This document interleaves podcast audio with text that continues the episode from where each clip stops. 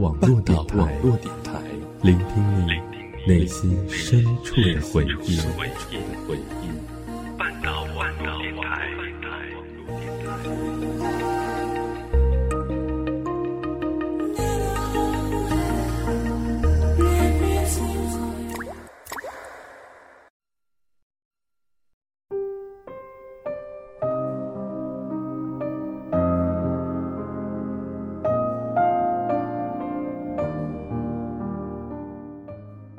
各位半岛网络电台的听友们，大家晚上好，这里是半岛网络电台特别节目，我是小庆，我是秦玉。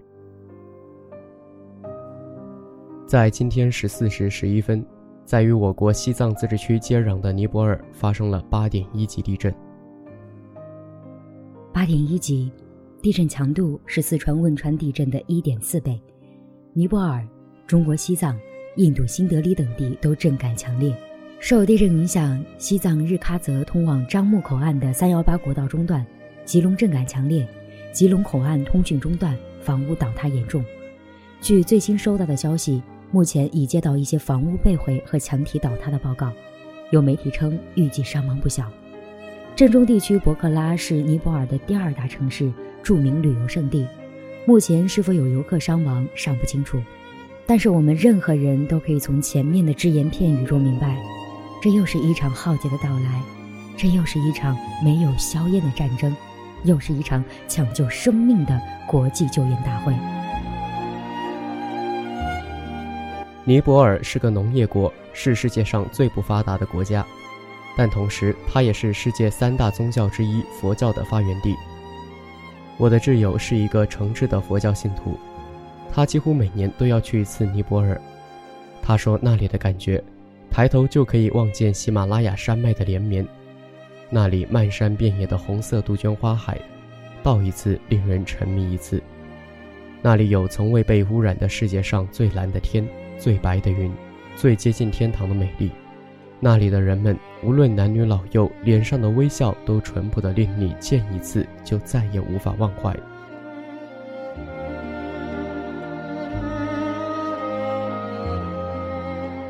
灾难降临在这样的地方，我们的心痛就要更加深切许多。客观的来说，这里贫穷，所以这里的建筑远比想象中更加不牢固。在世界上有不少国家属于自然灾害频发地区，比如日本，比如中国西南。而频发的原因，除了先天无法改变的地理位置之外，恶劣的生活环境也是加重灾情的原因。但相较而言，邻国日本尽管处在地震多发带，伤亡却又少之又少。归结原因很简单，因为这里是一个发达国家，其大部分建筑都是木质的。在儿童教育中不可少的课程就是地震防御。在这样的国家，每年地震发生的次数不计其数，但伤亡远比其他落后国家要小很多。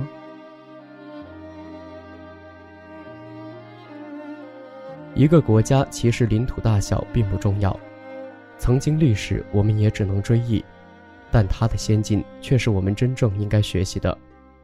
在地震发生后，在中国我们时常听到大批大批在电视台的专家们说：“救援黄金二十四小时，救援黄金四十八小时，救援黄金七十二小时。”但我们总是最后诸葛亮，为什么大家不一开始就做诸葛亮呢？举个例子，在云南，这是一个泥石流频发的地区，土地贫瘠，植被稀疏，人口密集，环境极为恶劣。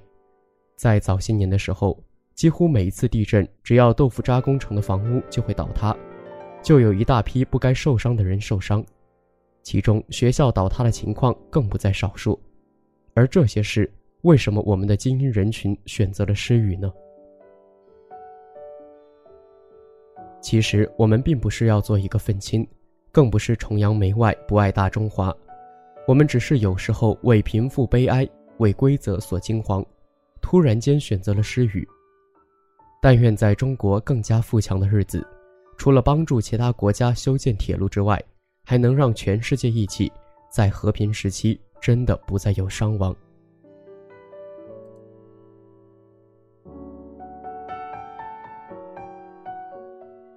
尼泊尔的国歌中文译名为《唯一百花盛开的国度。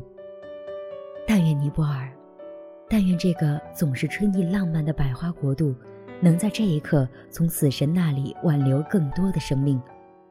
但愿百花盛开，目送被迫离去的亲人们安息。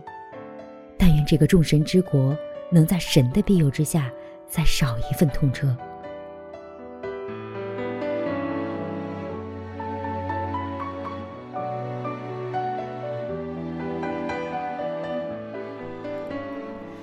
下面是最新发布的官方伤亡显示，截至北京时间十九点二十，中国驻尼泊尔大使馆二十五号向新华社记者确认，两名中国公民在当天发生的地震中遇难。中国驻尼泊尔大使馆参赞成绩说，两名在中尼边界吉隆口岸务工的中国公民遇难。成绩说，针对此次强震，使馆已启动应急机制。中国公民的安全是使馆工作的首要考虑。受地震影响，尼泊尔的通讯状况不好，但使馆会尽一切努力联系中资企业以及旅行社、航空公司等机构，保证在尼泊尔中国公民以及游客的生命安全。他说，有不少中国游客在尼泊尔徒步旅行，由于尼泊尔的基础设施有限，确认中国游客伤亡情况还需要时间。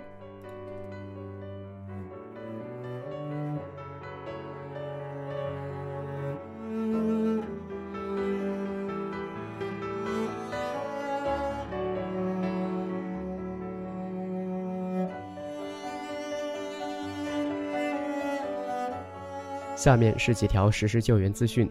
中国青年网，据网友阿段称，现在两百多名中国人聚集在尼泊尔加德满都机场，他们正在紧急联系中国驻尼泊尔大使馆。原下午十五时的航班因机场关闭，MU 二五八四航班已取消。目前余震一波波来袭，加德满都机场震感明显。他们希望取得中国官方联系，组织安排撤离。蓝天救援队协同战略合作伙伴中国扶贫基金会正在分析灾情，已向尼泊尔驻中国大使馆表达人道救援的意向。